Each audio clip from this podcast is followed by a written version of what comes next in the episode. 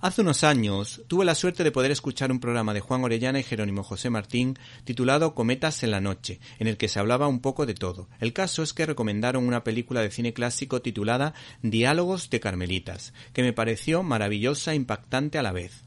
Yo la considero una obra maestra del cine francés a la altura de Jean Renoir, François Truffaut, Chabrol o Robert Bresson. Este trabajo fue un mano a mano entre Philippe Agostini y Raymond Leopold Brucker Berger. En definitiva, se trata de una coproducción franco-italiana de altísimo nivel que merece mucho la pena. Como dato curioso, Televisión Española rodó una TV movie dirigida por Pedro Amalio López y protagonizada entre otros por Mari Carrillo, María Asquerino o Amparo Baró.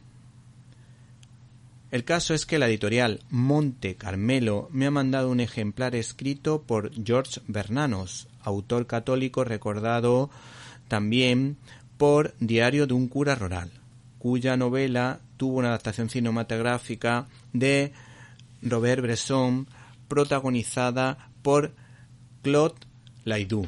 La obra de teatro en cuestión, Diálogo de Carmelitas, está basada en hechos reales contando los desmanes de la Revolución Francesa para la que el fin justificaba los medios. De ahí la persecución religiosa a diferentes órdenes católicas del país, así como a los campesinos y militares que les hicieron frente en la guerra de la Vendée. Diálogo de Carmelitas cuenta la vida de una comunidad de religiosas que aceptan el martirio ofreciendo su sacrificio a Dios para que terminase el terror en Francia. Las conversaciones son de una profundidad extraordinaria, donde se hace referencia al himno de Santa Teresa por un lado y por otro hay que decir que nos ha encantado el diálogo entre el oficial del ejército y su hermana y religiosa carmelita pues ambos luchan por defender su ideal frente al terror y la destrucción propuesta por la Revolución Francesa. Habla Sor Blanca de la Force. No existen en mí más dulzura y ternura para vos, pero yo ya no soy más aquella lebrecilla.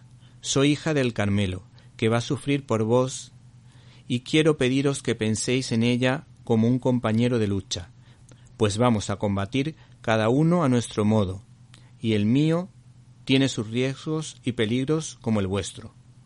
Por cierto, hay que prestar atención al proceso creativo del escritor George Bernanos porque esta obra fue finalizada in extremis, ya que este hombre murió al poco de terminar esta magnífica obra. No se pierdan ni el libro ni la película.